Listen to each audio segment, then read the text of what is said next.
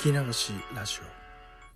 えどうも皆さんこんにちは。聞き流しラジオへようこそ、えー、というわけで東南アジアを旅していた時の話、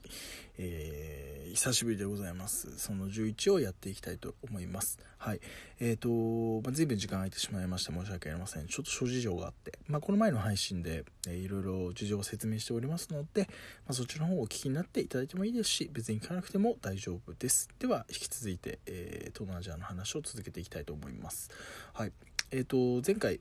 ミャンマーのマンダレーで、え、日本語学校に来た時の話を、え、したところで話が終わりました、まあ、そこでちょっと、あの、まあ、皆さんの、えーミャンマー人の、えー、日本語教師の方の、えー、ご好意がありまして、えー、しかもその時に旅の、え同伴をしていた B さんという方が日本であの小学校の先生をやられてたということもありまして、え僕ら1人ずつそれぞれが、え日本語学校であの授業をすることに、えなったというところで話が終わりました。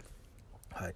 で B さんはもともと先生なのでもう非常に僕の目から見ててもあの大変お上手で素晴らしい授業を、えー、されていたと、えー、記憶しております、はい、もう非常にねやっぱり本職の人は違うなという感じでもうすごく分かりやすい、えー、日本語の勉強を、えミャンマー人の方に教えててもう皆さんすごく熱心にノートを取られたりとかなんか録音したりとかっていうのをされてました、まあ、やっぱりねどこまでいってもミャンマー人の話す日本語の授業と、え日本人が話す日本語の授業って間違いますよね。いわゆるネイ僕らで言うとのネイティブアメリカンの人が話してる英語をあの英語の授業で聞聞けるみたいなところに近いと思います。すごく貴重な体験をさせていただきましたとお礼を言ってました。はい。で僕はといえば、まあ、特にその人生経験があったわけでもないんですけどとにかくその僕は音楽が好きで、まあ、当時音楽活動もしていた時期だったのでね精力的に CD も作ったりとかしてたんでその音楽と、えー、生活の在り方みたいなお話を少しさせていただきました。というのもえっとヤンゴンに着いた時にその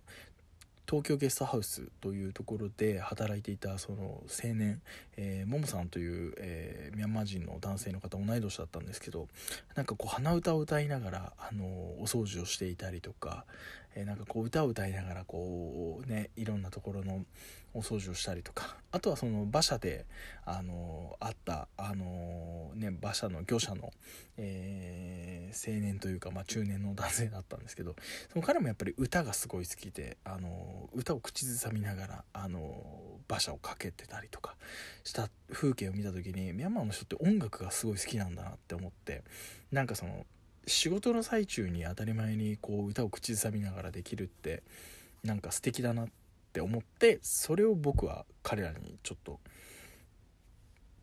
まあ教えたというか僕の感じたことをそのまま伝えました。まあなんかそれもあのありがたいことに大変あの好評でその向こうの先生とかそれからその一緒に、えー、授業した B さんからもすごくなんか褒めていただいてなんかあなたはあのもしかしたらこういう道に行った方が良かったのかもしれませんね みたいなことを、えー、すごいなんか恐縮なんですけど言っていただいてなんかすごくその時に感動したのを覚えてますね、まあ、だからってあのそんな教師を目指そうなんておこがましいことは全く思わなかったんですけどなんかこう誰かに一生懸命あの聞いてもらえるっていうのは嬉しいなと思って。まあでも今でもこうやってやってることって結局それにつながってるのかなってちょっと思ってます。はい。でまあ一通り授業が終えまして生徒さんたちとのお話もある程度したしましてでまあその後に、えー、先生たちがちょっとご飯でも一緒に行きましょうよということで、あのー、先生たちにご飯に連れてってもらうことになりました、はい。まあ、ここでも本当にミャンマーの方にありがたいことになんかちょっとご好意でいろいろそうやってやっていただいたんですけれどもなんかまあいわゆるビアガーデンのようなところに連れてってもらってここでいろいろ食べましょうということでもう全くあのメニューもお任せであのお願いしたんですけどここで出てきた料理がおそらくそのまあ前回ごちそうになったシャン料理みたいなのとは全く違うオリジナルのミャンマー料理って感じのものでどっちかっていうとちょっとタイ料理に近いのかななんか、うん、タイのパッタイっていう焼きそばがあるんですけどそのなんかちょっとパッタイっぽい料理とあとはなんかすごいなんかあの唐揚げみたいなのができて軟骨唐揚げみたいなのが出てきたんですよ。でその軟骨唐揚げをつまみながらあの先生たちはビールを飲んでなんか何やらまあまあまあまあ話してて。で僕ら僕らでその焼きそばみたいなのがボンボンって自分たち前に1個ずつ出てきて「どうぞ食べてください」って言われて食べたんですけどまあ正直言うと、えー、非常に食べづらかったんですよそれが。っていうのは何でかっていうとめちゃくちゃパクチーが入ってたんですね。はい。チャンツァイ、中国で言うチャンツァイ、まあ、いわゆるパクチー。まあ、苦手な方は本当に苦手なんですよ。僕も、実は今すごい大好物で、めちゃくちゃ、あのタイ料理屋さんとかに行ったらめちゃくちゃ食べるんですけど、パクチーは。その当時僕食べれなかったんですよ。パクチーって結構ね、あの、年齢とともに食べれるようになる方多いみたいなんですけど。で、僕全く食べれなくて。で隣パッて見たら全く僕と同じ顔して箸が動いてない B さんがいてわこいつもパクチー食えねえんじゃんみたいな。っていう、まあ、展開が起きたんですけどもやっぱり日本人ですからやっぱご馳走していただいてるねものを残すっていうのは良くないと。しかも明らかに先生たちだって裕福な人たちじゃないのにこうやって見ず知らずの外国人の僕らに気まぐれで来たようなやつらにね自分の、あの、生活費を削ってご飯をご馳走してくれてるわけですからもうこれ以上のご好意ってものはありえないと。歓迎はありえない。これを無限にするのは本当に失礼だということで僕はもうめちゃくちゃ気合入れてかっこみましたね。美味しいですって言いながら。すごい辛かったです。正直言って。めちゃくちゃパクチー入ってましたから。これパクチー食べれない人がパク大量のパクチーを口にするってめちゃくちゃ辛いんですけど。まあそんなこんなんでちょっとこう地獄を乗り越えてなんとか食べ終わりましたお互いに。はい。B さんも涙目になりながら食べてましたけどね。またパクチー今だったらすごく美味しく食べれたと思います。はい。でその先生たちがなんか食べてた唐揚げ軟骨唐揚げみたいな気になってそれいただいていいですかみたいなことをちょっと言ったんですよ。本当に美味しかったんだよここの料理がっていうのを多分アピールするためとあと純粋にちょっと好奇心で気になったんで。でそれを、まあ、先生たちがちょっとざわざわしてたんですけど、まあ、どうぞということで一ついただいたんですよ。でこれ結構美味しかったんですよね、まあ、弾力があってコリコリしてて、まあ、なんかの肉の唐揚げだろうなとは思ったんですけど、はい。まあ、これがちょっと後にあの僕にショッキングな、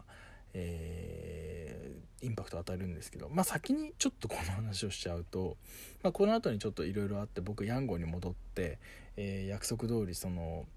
ももさんというですね、えー、青年と一緒に夜の街にお茶を飲みに行くんですけどその時に彼に尋ねたんですね。あのなんかちょっとざわざわしてたんですけどってこういうことを言ったら失礼に当たることだったんですかって聞いたらいやおそらく彼らが食べてたのがあなたたち日本人が食べない肉だったからかもしれませんと。でそれ何ですかっていうふうに聞いたら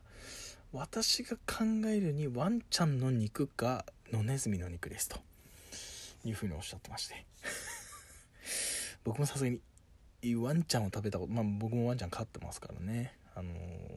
マジかっていう風になりまして、まあ、どっちかだったんでしょうね。ワンちゃんの肉か野ネズミの肉か。僕ネズミ大嫌いなんで正直言ってお宝と言ってワンちゃんも辛いなと。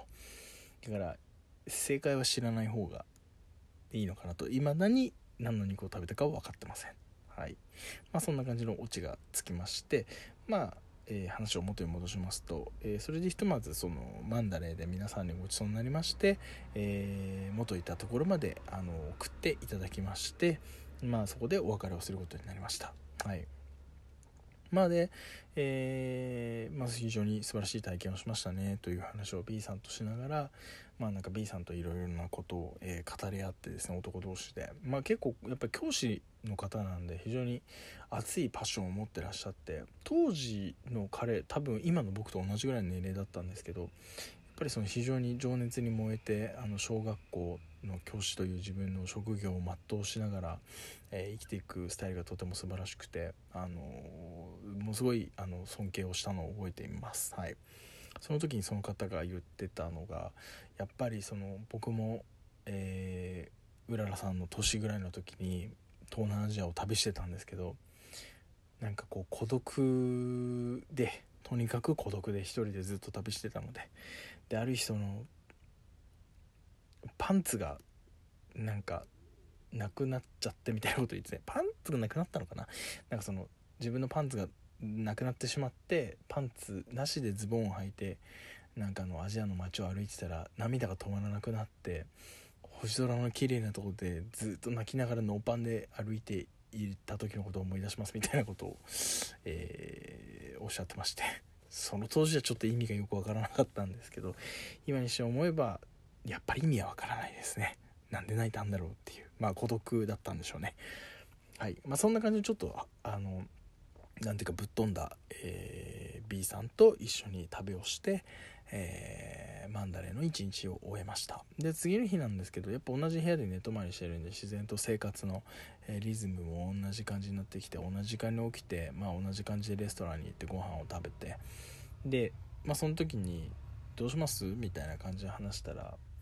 まあ、なんか今日ちょっとゆっくりしませんか?」と。まあ、今まで怒涛で来たんでバガンからねあの長距離バスを乗り継いであの結構怒涛にいろいろやってたしで、まあ、B さん当時の僕ぐらいなんでまあもう30代半ばですよねで僕もやっぱり20代もう後半の方にいたんで若くはないんですよ正直2人ともだから